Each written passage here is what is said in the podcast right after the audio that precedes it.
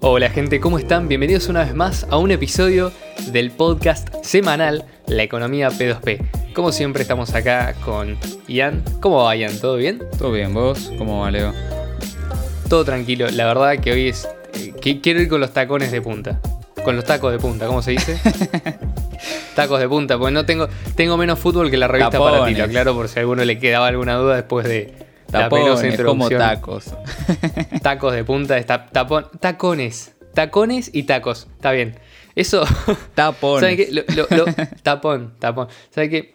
Lo voy a dejar. Lo voy a dejar para que se note que lo que no tengo de fútbol, lo que me falta en pasión futbolera, lo cual no significa que Argentina tricampeón, Sí, sí. love, lo cual no significa eso, pero para que vean que todo eso, toda esa energía la, la aplico en otra cosa. Sí, en sí. que justamente, en, bueno, investigar de cosas que hagan que la gente viva un poco mejor, ¿no? Tratar de entender cómo es el mecanismo de relación entre las personas. Y en definitiva, eso es un poco lo que es la ciencia de la economía, que es una ciencia que estudia las relaciones entre las personas. Porque sí, amigos y amigas, la ciencia es una ciencia social. Perdón, la economía es una ciencia social. Dentro de las muchas que hay, ¿no?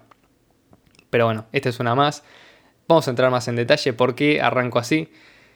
Porque básicamente el tema de hoy, el tema que nos compete es la reserva fraccionaria. Básicamente es algo que hemos escuchado muchas veces, se está mencionando un poco más en algunos medios especializados, o sea, esto es algo que los economistas conocen desde hace mucho tiempo y que la mayoría de las personas, cuando uno sale a la calle, por ejemplo, cuando va a comprar al chino le pregunta qué opinas de la reserva fraccionaria, lo más probable es que no te conteste. ¿Por qué? Porque, bueno, capaz que no habla español, pero si habla español, por ahí no sabe lo que es la reserva fraccionaria, por ahí no sabe que fue estafado toda su vida y que este es el sistema predilecto de muchos eh, gobiernos para robarle a las personas. Y bueno, el día de hoy vamos a explicar por qué, cómo eh, se puede solventar, es decir, cuáles han sido las, los paliativos tradicionales a, a lo largo de la historia, cuál es la solución propuesta de la economía austríaca y cómo sale una vez más Bitcoin Cash, esta tecnología creada y diseñada especialmente por Satoshi Nakamoto para resolver muchos de los inconvenientes del dinero fiat, entre ellos la reserva fraccionaria. Bueno, cómo sale eh, a relucir una vez más sus características. Y de nuevo pido perdón por la penosa demostración de mis pocas de mis pocos conocimientos futbolísticos, pero bueno, estoy seguro que las personas de- que escuchan este programa ya de forma asidua lo deben haber esperado, lo deben haber asumido. Este chico evidentemente tiene menos fútbol que una revista de decoración. Que Francia. Así que bueno, que Francia. Ey, ojo, igual salió un segundo. El segundo también no es primero. El segundo anda anda en tacones. Va con los tacones de punta de papel. Tacones de punta. Chicos, no salgo con Le los van tacones con de los tacones de punta. Igual, si, si la gente supiera el barrio en el que vivo, podría decir otra cosa, pero bueno, vamos a evitar chistes boludos. Eh, está bien, hay que distender, hay que distender. Sí, sí. Así que bueno, arranquemos con el tema. Básicamente, a esto te paso la batuta, Ian, porque tenés que te demostrarnos tus conocimientos en economía. Ah, antes de eso quiero contar una anécdota antes que me olvide. Sí, sí. Esto es una anécdota más del día que lo conocí a Ian. Si no lo saben, lo mencionamos en otro episodio. Nosotros nos conocimos con Ian estudiando Esperanto. Estábamos en la Asociación Buenos Aires de Esperanto, la, la sede ¿no? de la asociación. Y después cuando salimos, dentro de la asociación yo noto que dos cosas. Un tatuaje de Ian y un libro que él tenía guardado en la mochila, que era Dinero, crédito bancario y ciclos económicos. De el mismísimo Jesús, Don Jesús Huerta de Soto. Huerta de Soto. Sí, Sí, Don Jesús. exactamente. Don. Jesús. Este señor, que no es nada más ni nada menos que uno de los eh, referentes de la escuela austriaca hoy en día, si no me equivoco, español, por cierto, por si a la hispanidad le faltaba atribuirse más hombres grandiosos. Bueno, escribió un libro que, como bien dijo Ian, trata, ¿no? dentro de ese título que puede parecer un poco engorroso y para nada atractivo para un lector moderno. O sea, creo que alguien que agarró de la estantería putita golosa no se va a fijar en dinero, crédito. Y, y lo compró por la tapa. Sobre todo por la tapa. O sea, no hay ninguna. No hay ninguna de esos. ¿Viste lo que es el arte, digamos, de los libros de- del estilo de putita golosa Sí, por sí, sí. razón? Un Es chupetín como abstract. y labios pintados de rojo, nada más. Bueno, eso no está en el, en el libro de Huerta de Soto. Lo que sí está es un título muy sobrio y un libro muy gordo. Sin embargo, eso no impidió que yo le preguntara a Ian por ese libro. Y bueno, me explicó que él estaba leyendo ese libro. Dentro de las cosas que él mencionaba, eh, donde que se mencionaban en ese libro, obviamente exponían eh, ciertas propuestas o ciertas ideas de la Escuela Austríaca de Economía aplicada al sistema financiero actual, tal cual funciona en la inmensa mayoría de los países. Que si bien, digamos, hay más de casi 200, o sea, casi 200 países en todo el mundo, en general la forma en la que se administra y se gestiona el dinero y la forma en la que funcionan los bancos centrales suele ser prácticamente idéntica en todo el mundo. Es decir, algunos países harán peores cosas y se ven las decisiones económicas en resultados a corto y mediano plazo con desastres como por ejemplo el que está ocurriendo actualmente en Argentina. Otros países irán más lentos, sin embargo, lo que apunta ese libro es esto está viciado de base, es decir, esto está funcionando mal desde el punto de partida. No puede funcionar bien si no se toman eh, correctamente los principios descubiertos y enseñados por la Escuela Austríaca de Economía. A todo esto, ya si querés, te, te dejo continuar con este tema, porque sé que debes tener para comentar. Sí, sí, este es un tema que inclusive hay debate, mismo dentro de la escuela austríaca, mismo dentro de la, parte de España, ¿no? De los liquidacionistas y, los 100% de encaje, a los cuales pertenezco orgullosamente. Eh, entonces, este podcast va a estar dividido en tres secciones. Uno es los problemas de la reserva fraccionaria. Obviamente sintetizamos los más importantes porque si no tengo que explicar el libro de 800 páginas, ¿me entiendes? Eh, después la solución que le da la escuela austríaca y eh, cómo estos problemas no están en Bitcoin Cash, ¿no? Y cómo inclusive las objeciones que se hacen desde los liquidacionistas y todo esto no están en Bitcoin Cash. Entonces, una de las cosas que, el, si se quiere, el mayor problema que genera la banca de reserva fraccionaria es que genera burbujas, ¿no? Esto, no quiero meterme en teoría de capital, rompe toda la estructura de capital. Si quieren, don Jesús Huerta de Soto tiene su canal de YouTube. Yo te doy permiso para que te metas un poquito si querés aclarar algunas ideas. Porque si no, la gente después va a preguntar en los comentarios y yo sé que se van a querer sacar la duda ahora. Eh, eh, dentro, si les interesa, la teoría de capital, hay un video que es muy bueno. son creo son dos videos, eh, dos clases de Jesús Huerta de Soto. Está en su canal de YouTube que habla de la teoría de capital. va a tener que fijar en la miniatura porque los videos tienen número de clase, pero no, no tema. pero en la miniatura lo dice. Y bueno, ahí se explica muy bien la teoría de capital austríaca a diferencia de la teoría de capital, no sé, la escuela monetarista o, bueno, etcétera. O lo que sería la escuela liberal clásica por ahí, ¿no? Claro, sí. Em, entonces, uno de los mayores problemas que genera la banca de reserva fraccionaria, ¿qué, es, si quieren volvernos un poco más atrás, qué es la banca de reserva fraccionaria? Bueno, vos cuando depositas dinero en el banco, obviamente tu dinero no, el banco no se queda ahí sentado con tu dinero esperando, ¿no? Eh, vos básicamente lo que hace el banco es utiliza tu dinero para eh, hacer inversiones y sacarle rendimiento, ¿no? Lo que, lo que lo llaman como asignar eficientemente los ahorros hacia inversión. Eso es como un poco lo que te quieren vender, ¿no? Eh, inclusive cuando firmás eh, contrato con el banco, te convertís en inversor, o sea, tenés como un estatus de inversor. Porque esto no es como, como sucede, por ejemplo, no sé, con una bóveda. O por, por ejemplo, supongamos que vos compras eh, un commodity, ¿no? O dejas que alguien te almacene un commodity. Bueno, el, tantundem, el 100% de eso commodity tiene que estar ahí. O sea, el chabón no puede estar usando el dinero, ¿me entendés? Eh, no puede estar vendiendo eh, el petróleo que vos le dejaste que te guarde. O sea, vos le, no sé, él tiene un, silo, te alquila silos, ¿no? Le guardas tus granos eh, y él no puede vender, tus, vender tus granos mientras te dice que los tenés y vos poderlos retirar en simultáneo, ¿viste? Eh, obviamente no se puede. Bueno, con el dinero tampoco se puede. Sin embargo, se hace. ¿Qué es lo que sucede? Y a todo esto, sí. una, una cosa que es muy importante, el dinero en la economía, a todo esto, cuando se habla de dinero, no necesariamente se está hablando de dinero fiat. O sea, esto puede, o sea, puede haber banca de reserva fraccionaria en una economía que tenga monedas de oro como dinero. Es decir, no, tiene. No, está, no está separado de ese concepto teórico. Pero el dinero. Es que sucedió así. Al ser el bien más común. Claro, exactamente. Sucedió de hecho. Creo que es más, la banca de reserva fraccionaria es una inversión, me parece que hasta medieval. O sea, Sí, sí, sí. nada más alejado Es del dinero es, o sea, súper ten- tenías- es la tentación total. Es, tengo todo el dinero y me siento a esperar. No, lo uso.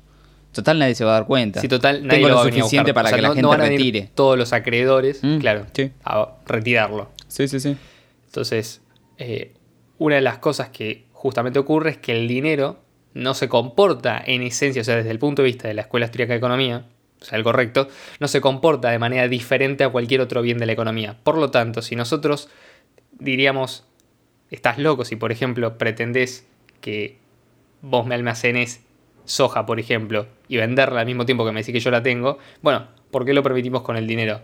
Porque nos han convencido de que el dinero funciona de manera diferente o que es esencialmente diferente, y ahí hay un error que es de base. Si vos entendés que el dinero es como cualquier otro bien, bueno, debe estar sujeto a las mismas condiciones que estaría cualquier otro bien del mercado. Sí, total. O por lo menos se debería exigir puntualmente. Sí, sí. ¿Qué es lo que sucede? Básicamente el Banco Central fija un encaje bancario, que eso es lo que significa cuánto de, o sea, qué porcentaje del dinero de los depositantes se encuentra a la vista. O sea, si vos, por ejemplo, tenés un plazo fijo o algún tipo de inversión con el banco, bueno, es lógico que ellos van a usar tu dinero, ¿no? No te van a pagar un interés sin hacer nada con tu dinero, no tiene sentido. Eh, ahí sí, ¿no? Pero si vos estás depositando, ¿no? Tu dinero está a la vista, o sea, lo puedes retirar en el momento que quieras. Bueno, ellos lo prestan, ¿no? Eh, por ejemplo, como pasaba en el Silicon Valley Bank, que vimos en uno de los episodios anteriores, eh, ellos tenían 0% de encaje. O sea, por cada dólar que la gente depositaba, ellos tenían que tener cero. Eh, entonces, básicamente, ¿qué es lo que se hace? Bueno, se deja un porcentaje, el 1%. Estamos hablando de que son porcentajes así, es tipo 1%. No, lo normal no es el 50%, es el 1%. Eh, creo que la Unión Sí, Europea... de hecho sería bastante atípico encontrar un banco central sí. que fije un 50% de encaje. Sí, sí, sí. Eh, en, en la Unión Europea creo que es 1, 0.5 o una cosa así. Depende del En banco. Brasil sé que es uno, Sí. Eh, Macri en su momento lo subió al 40% para querer bajar la inflación, lo cual funciona, subir el encaje para bajar la inflación. Obviamente le faltaba un montón de otras cosas, ¿no? Pero sí funciona para bajar la inflación. Eh, a diferencia de lo que está ahora haciendo vamos a la explicar Fed. por qué si tienen la duda. Sí. A diferencia de lo que hace la Fed de simplemente subir las tasas. Eh, subir el Claro, lo que pasa es que cuando ya subiste las tasas al 170% no Sí. tiene mucho más sentido seguir subiendo. Sí, no, te queda otra que empezar a hacer otras cosas. Eh, entonces, ¿qué es lo que sucede? Bueno, ellos tienen un 1% de todos los clientes. Si van todos los clientes corriendo, bueno, faltan el 99% del dinero de todos. Pero, como normalmente no van, no se saca más del 1%, no pasa nada. Eh, por eso es que se inventó el Banco Central. En caso de que haya una corrida bancaria y vayan todos a pedir su dinero, eh, bueno, el Banco Central imprime el dinero y se lo da. No. Es probablemente una de las razones por las cuales se sacó el, el patrón oro también. Porque no, o sea, no podían hacer reserva fraccionaria, tener patrón oro, ¿no? Esto se vio con la ley de Peel. La ley de Peel obligaba, si no me equivoco, o no recuerdo mal, la ley de Peel obligaba a, a los bancos a tener guardado, o sea, al momento de emitir papel moneda, respaldar el 100% en oro. Pero no, pero no los depósitos. Entonces, ¿qué es lo que hacían? Bueno, era como si crearan oro, ¿no? Eh, hacían reserva fraccionaria.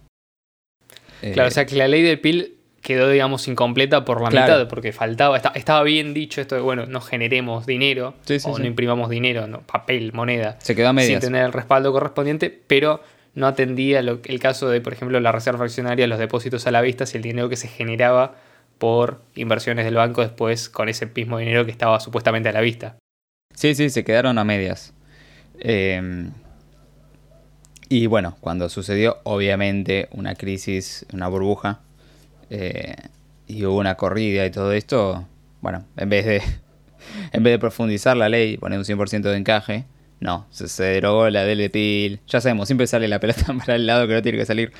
Eh, entonces, bueno, ¿qué es lo que sucede? Bueno, los bancos, eh, lo- los inversionistas, ¿no? O los empresarios, se- básicamente el, crédito es, la otra moneda del crédito tiene que ser el ahorro, ¿no?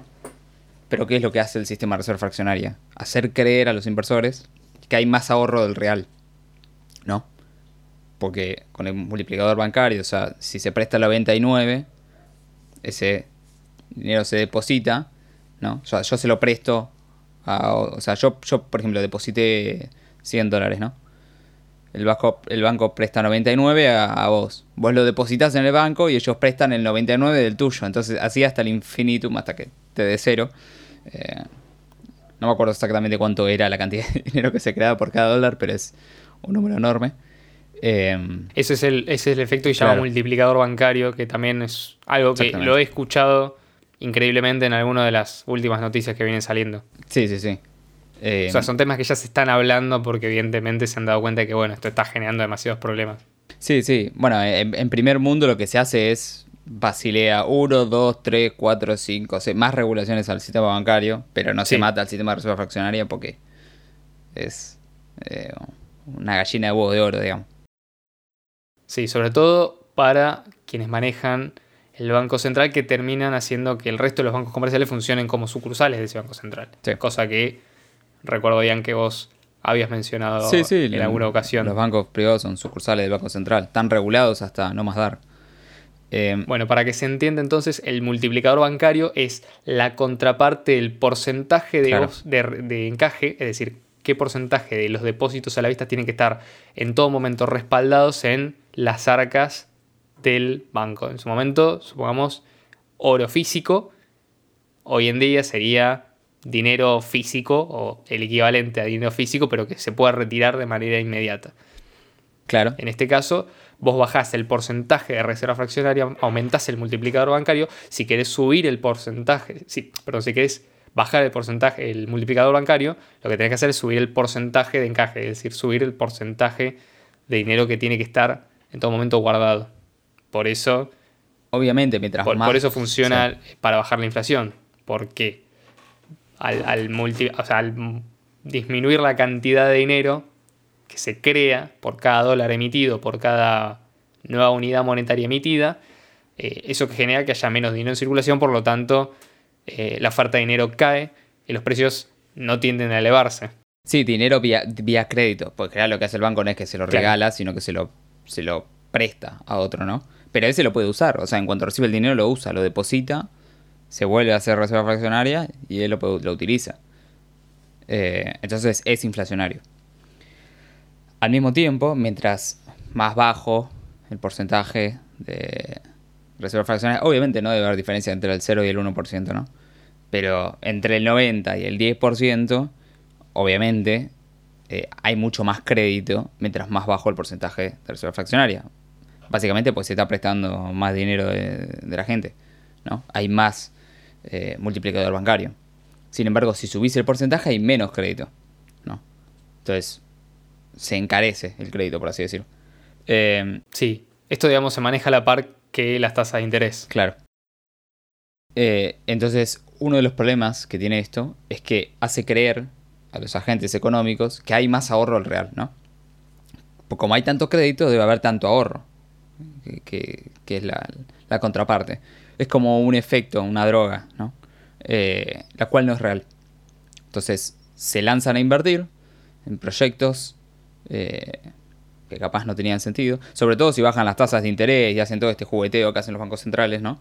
Tasa de interés negativa, todas esas, eh, todas esas cosas que salían hace, bueno, ahora no tanto, pero hace un par de años. Muchos países por un crédito hipotecario te dan menos por ciento, o sea, te pagaban por darte un crédito, básicamente, para que lo uses. O sea, te lo tiraban por la cabeza. entonces, bueno, todo esto genera que la gente consuma. dinero puede ser? O sea, había un exceso de dinero un exceso de oferta y se lo querían sacar de encima por alguna razón. O sea, yo nunca entendí exactamente cómo funciona eso, porque. Pero me, da la sensación de que no existiría en una economía natural. No, porcentaje negativo no tiene sentido. Lo que están haciendo los tipos era represión financiera, ¿no? Eh, cuando bajaban los, Sí, porque.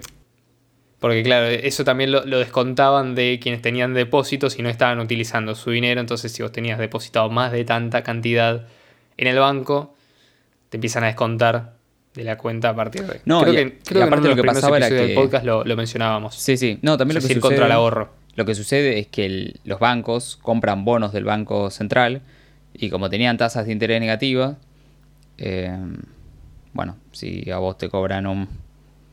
Eh, menos 2, si vos cobras un menos 1, ganaste un 1%. Aunque, tú, aunque estés perdiendo dinero, aunque no tenga sentido económico, ¿me entendés? O sea, ganaban dinero igual. Eh, estaba todo hecho en base a eso. Em, entonces, claro, o sea, vos capaz eh, te pagaban un 1% por tomar el crédito, por, por comprar un bono del gobierno y vos prestabas eh, el dinero al 0%, ¿no? Y ganabas 1%. Em, entonces, bueno, básicamente la gente se lanza a invertir creyendo que hay más ahorro del real. Esto genera una burbuja, obviamente. Lo vimos en el 2008.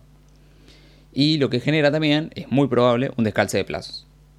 ¿Qué es un descalce de plazos? Bueno, el banco básicamente tiene ahorro, o sea, tiene liquidez a corto plazo, ¿no? El dinero que está a la vista, pues lo puedes retirar cuando quieras, es instantáneo supuestamente. O sea, vos hacer 100 dólares y lo puedes retirar tus 100 dólares. El tema es que todos no lo pueden retirar, ¿no? Entonces, ¿qué es lo que sucede? El banco, su negocio es eh, obtener ahorro de corto plazo y prestarlo en inversiones o en créditos a largo plazo. Ahí es como le sacan interés, ¿no? Está más a largo plazo. Entonces, eh, que hubo un descalce de plazos.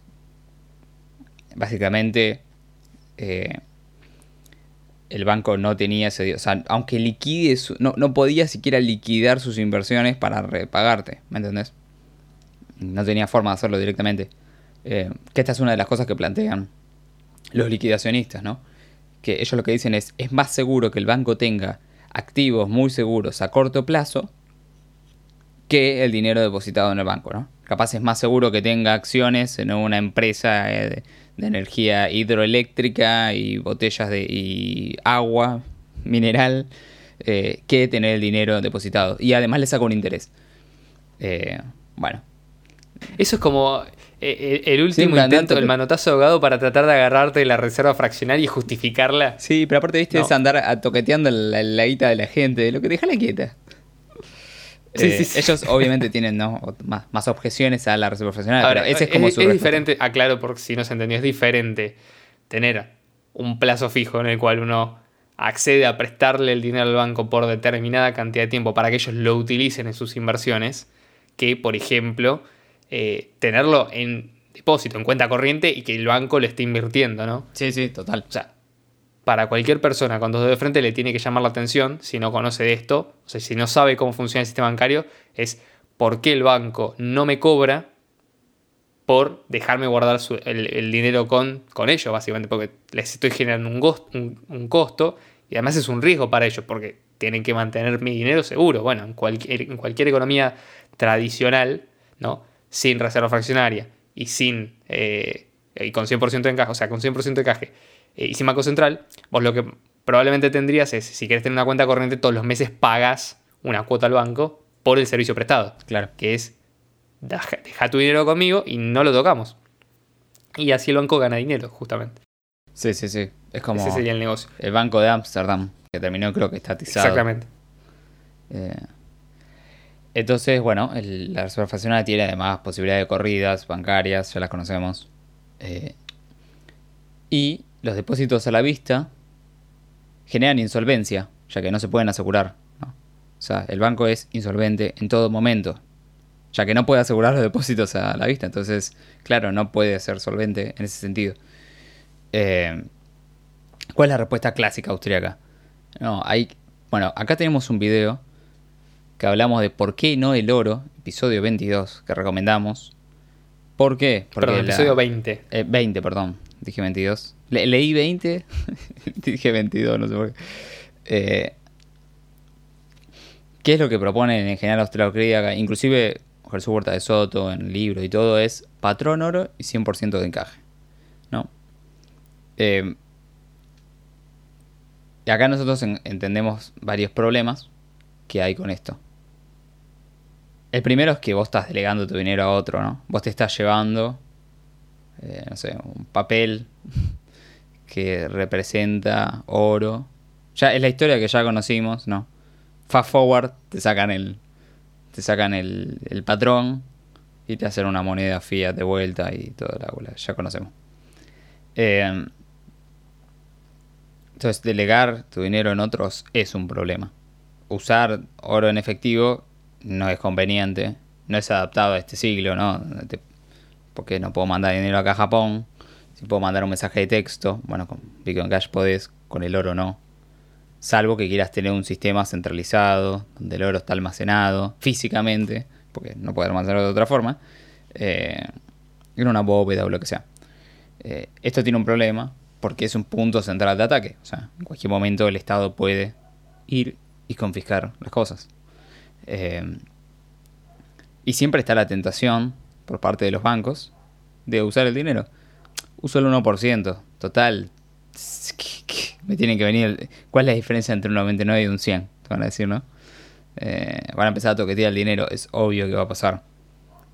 Eh, ¿Qué es lo que pasó? Es la tentación, todo el tiempo. Sí, y no solamente eso, el problema es, esto te da una ventaja competitiva como banco, Claro. que si una persona lo empieza a hacer, o sea, si una institución financiera lo empieza a hacer, el resto lo tienen que seguir. Sí. O sea, no tienen opción, competitivamente hablando. ¿Por qué? Porque, bueno, básicamente si tu negocio como banco es prestar dinero y vos de repente tenés, no sé, porque estás usando el 1% o el 2% o el 5% más dinero para prestar, puedes ofrecer tasas más bajas, quedarte con mayor parte de la competencia. El resto de los bancos, por ejemplo, instituciones financieras que están trabajando frente al mercado de forma honesta, que, que digamos, mantienen el 100% de encaje, versus la otra institución que esconde esto. Quedan que como termina boludos. solucion- claro, exactamente. Entonces, si no quieren quebrar, tienen que, tienen que seguirlo, que normalmente es lo que termina pasando. Y no solamente esto, hoy en día tenemos un ejemplo moderno con los exchanges de criptomonedas, Sí. que, oh sorpresa, por si quedaba duda, esto no es algo puntual del sistema de banca central, sino que además eh, la reserva fraccionaria existe en los eh, exchanges de criptomonedas. Sí, que ellos Los ya tienen un negocio, que compra y venta. Todos, todos automáticamente, o sea, por existir, están haciendo reserva fraccionaria sí, sí. necesariamente. No, y aparte lo que sucede es que los exchanges supuestamente tienen negocio de compra-venta, ¿no? O sea, vos no pagás por depositar las criptos. Pues no, la blockchain no te cobra. Pero ellos ya tienen negocio de compra-venta. Y además tienen que andar metiendo reserva fraccionaria, ¿viste? O para hacer ganar más todavía. Exactamente. Eh, o sea, si ellos les conviene, Sí, sí. desde el punto de vista de la, de la custodia, les conviene que vos dejes tus monedas con ellos. ¿Por qué? Te van a dar una tarjeta, te van a decir, bueno, si vos querés gastar tus BTC en Lightning Network, lo puedes hacer usando esta tarjeta Sí, Visa. que tiene este logo hermoso, que la podés usar para pagar en cualquier negocio, o sea, para que te vas a matar haciendo adopción negocio por negocio, si ya con esto puedes ir y gastar tus monedas, entre comillas, ¿no? Estoy haciendo el gesto de las comillas, vos bien, certificado, estoy haciendo el gesto de las comillas, porque Certificado. la gente no me cree, duda de mi honestidad, como cuando les dije que era fanático de fútbol. Y no solamente eso, sino que además, digamos, utilizan esos, esas mismas monedas en contra de los mismos eh, depositantes, de los mismos usuarios. ¿Por qué? Porque muchas veces lo que ocurre es que ellos utilizan esas monedas para prestarlas, para utilizarlas en operaciones de short, de shorting, que lo que termina haciendo es decrecer el precio de la moneda a la cual vos estás invertido. O sea, ellos se benefician de que vos pierdas guita. Por eso muchas veces ofrecen tokens de regalo, por eso te ofrecen eh, puntos o bonificaciones en la moneda que ellos crearon. Claro, esto es una Te estrategia. hicimos perder dinero, que- pero tenés acá el token del perrito. Sí, por eso, o sea, Sí.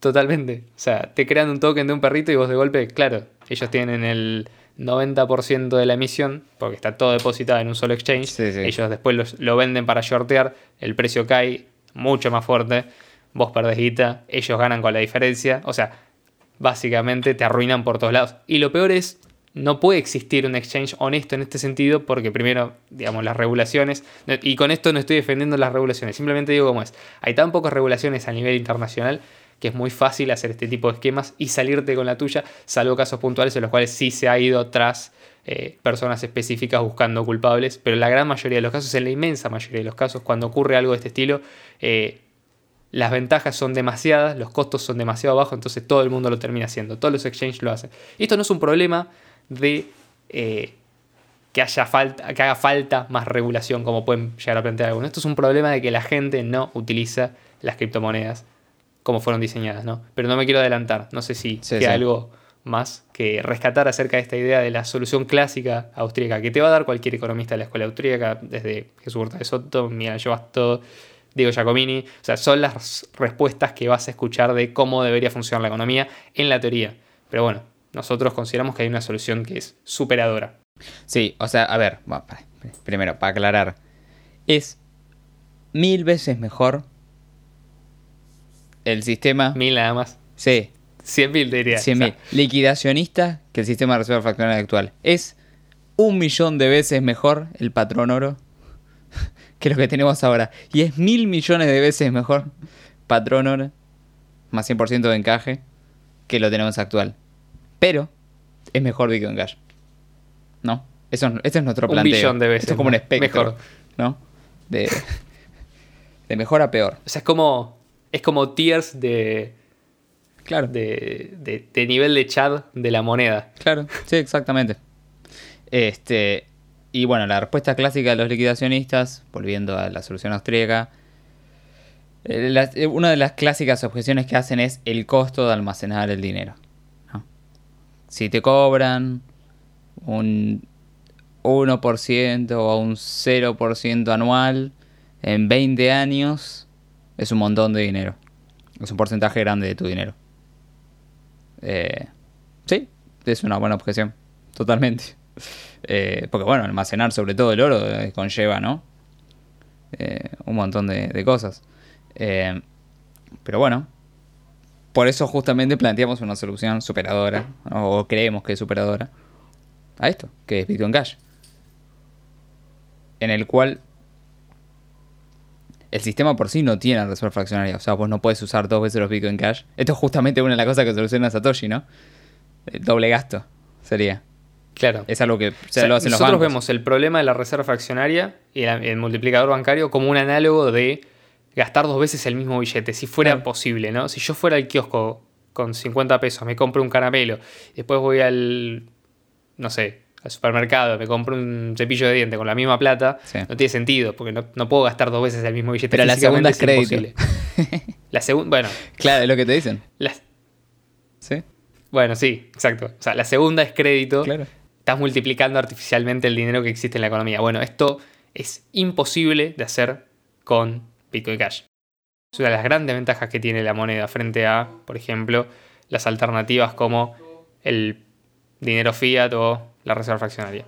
Sí, es, es una ventaja que tiene el oro si lo usás literalmente el oro físico, ¿no? Pero como no se usa el oro físico, sino que la gente va a terminar usando una tarjeta que te permite usar el oro almacenado en una bóveda, que está auditado, ¿no? Y que puedes retirarlo cuando quieras, y después vas a poder retirar, pero a partir de tanto peso, y después a partir de tanto monto y peso, y ya sabemos cómo es esto. Eh, el Bitcoin Cash si querés lo más cercano a una reserva fraccionaria, sería lo que hacen los exchanges, que es vender más de lo que tienen. Pero esto es un problema que tiene el exchange.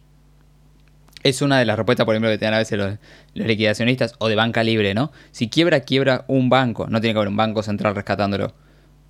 Total. En las exchanges pasa exactamente lo mismo, ¿no? Eh, no, tiene, no hay una super exchange que imprima Bitcoin Cash para rescatar. Todavía. Claro, que imprima para rescatar. No, pero, a exchange. ver, no, no puede imprimir, es verdad, no puede imprimir Bitcoin Cash para rescatar Claro, eh, a esa exchange en, en particular. O sea, a lo sumo, la exchange, si es honesta, lo que va a hacer es salir a comprar a mercado todos los BCH que pueda para reponer o liquidar sus, todos los activos para, por ejemplo, comprar la cantidad de BCH que pueda, devolverla a los depositantes y terminar. Lo más probable es que no pase nada de eso. Tenemos ejemplos para compartir, lamentablemente, de veces que han pasado eso desde el principio, quizás, de, de Bitcoin. desde el minuto Pero uno. bueno, eh, desde el minuto uno, o sea, Sí, sí. esto es justamente, pero de nuevo, no es un problema de diseño de Bitcoin Cash, sino que es justamente un error de usuario, es un error en la concepción de cómo debe funcionar esta moneda y cómo debe ser utilizada. No significa no utilices exchanges, significa entender cómo funciona un exchange, cuáles son los incentivos bajo los cuales operan, porque después lo vas a terminar pagando vos.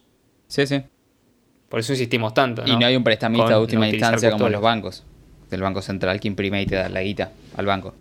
Claro, o sea, no, no hay seguro interbancario. Mira, lo sumo, lo, único que se me ocurre que podrían llegar a hacer es una especie de bancas AIMOS entre exchanges que se presten entre ellos, que haya algún sistema de seguros, pero igualmente lo dudo, o sea, no hay incentivos para hacerlo simplemente porque no existe. No, no. Ah, no sé. Es más barato no hacerlo. Sí, sí. Sí, debe ser muchísimo más lucrativo vender más de las monedas que tenés que dedicarte a la compra-venta. y ganar del spread, ¿no? Y simplemente almacenar las monedas bien. Eh, otra ventaja de, Bitcoin Cash es que, ok, si hay reserva fraccionaria y el exchange vende más de lo que tiene, esto, en caso de que quiebre y, por ejemplo, haya un juicio y los, los clientes ganen el juicio, de alguna forma van a tener que comprar monedas para pagarlo, ¿no? Van a tener que comprar las monedas que no tenían, que vendieron y no tenían, para pagar. Eso lo que hace es sube la demanda y, aumenta la escasez de Bitcoin Cash. Probablemente en el precio no notes al principio, es más probable que si cae una exchange baja el precio. Pero en el largo plazo, si el banco tiene, si el exchange tiene que, que recomprar los Bitcoin Cash que vendió y no tenía, eso te va a hacer subir el precio. Es como cuando Binance tuvo que minar Bitcoin Cash, ¿te acordás? Sí. Porque vendió más de lo que tenía. Sí, muchas veces lo que ocurre, y esto pasa bastante seguido lamentablemente, es las eh, compañías de exchange cuando están empezando a tener estas pseudo corridas, lo que hacen es frenar o detener los retiros por tiempo indeterminado, seguramente arguyendo tareas de mantenimiento y demás. se ponen lento. Lo que ocurrió en el caso puntual de Binance, y esto fue uno de los casos, no sabemos si hubo más y probablemente los hubo muchas veces, ellos estaban infracolateralizados en cuanto a BCH, o sea, tenían menos BCH de los que eh, figuraban en las cuentas de los usuarios. Entonces lo que tuvieron que salir a hacer es frenar los depósitos, los retiros de BCH o sea que aumenta la demanda de BCH, y por un lado ponerse a minar, ellos tienen una pool de minería, o sea, apuntar todo ese poder de cómputo para minar BCH, y por el otro lado salir a comprar en su propio mercado spot para poder recuperar los BCH y poder cumplir con los depósitos. Esto solamente para no quebrar, digamos, y no, no generar la ira de los usuarios que querían retirar específicamente BCH. Pero lo han hecho también con otras monedas, como por ejemplo Monero, ¿no? que en este caso la, característica del no ser transparentes, no sabes exactamente cuánto tienen en reserva. Sí, pueden no tener nada. Monero. Si nadie, no tener, retira, no o, tener una cantidad mínima. Mm. Sí, sí. Eh, y bueno, otra ventaja de Bitcoin Cash es que no hay costos para almacenar, ¿no? O sea, el problema este de, uh, el 1% anual que vas a perder en 5 años es el 5 no sé cuánto por ciento. Bueno, esto no te pasa en Bitcoin Cash, básicamente. Eh, y al mismo tiempo lo que tenés, que no lo tenés con otras monedas, es la previsibilidad de tarifas. Que esto es importante. Porque, por ejemplo, si las tarifas son altas de BTC, es más probable que la gente no retire, o en, Ethereum, es más probable que la gente no retire de los exchanges. Si las tarifas son siempre bajas y son previsibles, vos sabés que podés retirar cuando quieras. Eh, es una ventaja, ¿no? Es, pone más en peligro la previsibilidad y las tarifas bajas a los exchanges con mal comportamiento que las tarifas altas. Cuando la gente no se duda en retirar porque no, me sale muy caro ahora. Eh, sí. Entonces, bueno, ah, esto es todo. si tienes alguna duda, vuélvele. No, no, no, de mi parte creo que quedó todo, todo cubierto. Así que bueno, chicos, saben que abajo en la descripción. Tienen todas nuestras redes sociales y todo. Nos pueden escuchar en todas las plataformas y muchas más. Eh, en el futuro seguramente muchas más. También los invitamos a los que quieran a sumarse al grupo de Telegram de Bitcoin Cash Argentina, que es arroba PCH Argentina. Esto por si quieren eh, charlar con nosotros, comentarle a la gente sus experiencias acerca de BCH, simplemente presentar una duda, simplemente decir hola, vengo acá a saber de qué se trata todo esto. Y bueno, también explorar un poco lo que es esta tecnología que es superadora y que viene un poco a contrarrestar toda esta, de, esta debacle generada por la Reserva Fraccionaria del Sistema de Banca Central, ¿no? que viene hoy en día justamente a ser eh, cuestionado por muchas ideas, pero nosotros creemos que esta es la idea que va a terminar de una vez por todas con todas las posibilidades de que algún día, digamos, resurja nuevamente una especie de banco central y que empiece de nuevo todo este ciclo económico eh, de crecimiento y crecimiento generados artificialmente. Sí, creemos que todo esto es algo que se soluciona por default con Bitcoin Cash, a diferencia del oro, que la tentación de usarlo, ¿no? depositarlo y usar un IOU eh, es muy fuerte. En Bitcoin Cash esto no sucede. Así que, bueno, Esperemos que les haya gustado este, este nuevo episodio. Muchas gracias, Leo. Gracias a vos, Ian, por la clase. No, Y bueno, y nos vemos estaremos viendo la semana que viene. Sí, sí. Chau, chau.